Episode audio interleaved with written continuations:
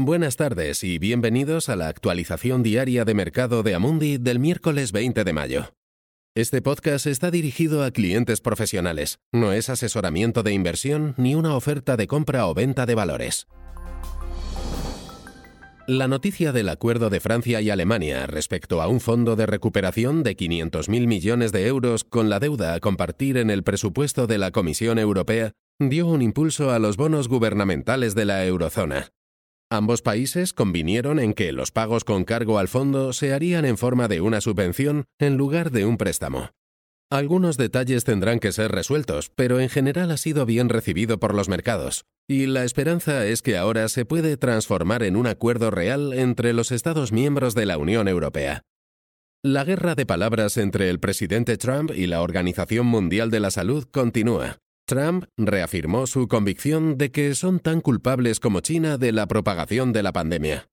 Trump amenazó con suspender permanentemente la financiación de la organización y retirar la membresía estadounidense de la misma.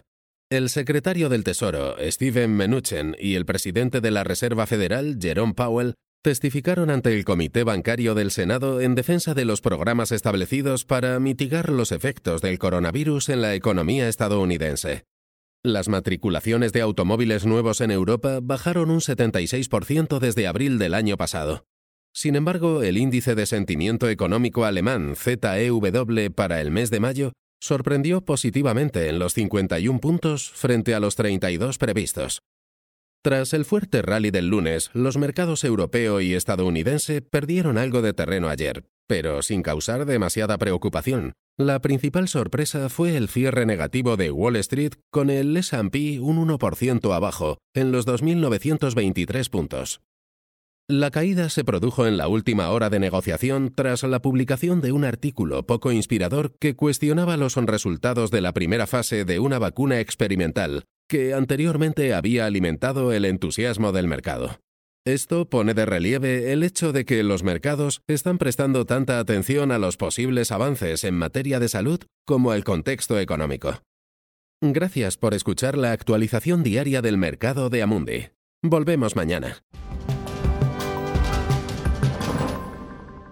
Este material está dirigido únicamente a inversores profesionales, incluidos los intermediarios financieros. No está destinado al público en general. Este material tiene fines informativos únicamente. No es una recomendación, análisis financiero o asesoramiento y no constituye una solicitud, invitación u oferta de compra o venta de ningún valor o servicio. Documento publicado por Amundi, y salvo que se indique lo contrario, son opiniones de Amundi en la fecha de publicación. Estas opiniones están sujetas a cambios en cualquier momento y sin previo aviso en función de las condiciones del mercado y otras circunstancias, y no se puede garantizar que los países, los mercados o los sectores se comporten tal como se espera. Amundi no acepta ninguna responsabilidad, ya sea directa o indirecta, que pueda surgir del uso de la información contenida en este material. Amundi no se responsabiliza de ninguna decisión o inversión realizada sobre la base de la información contenida en este material.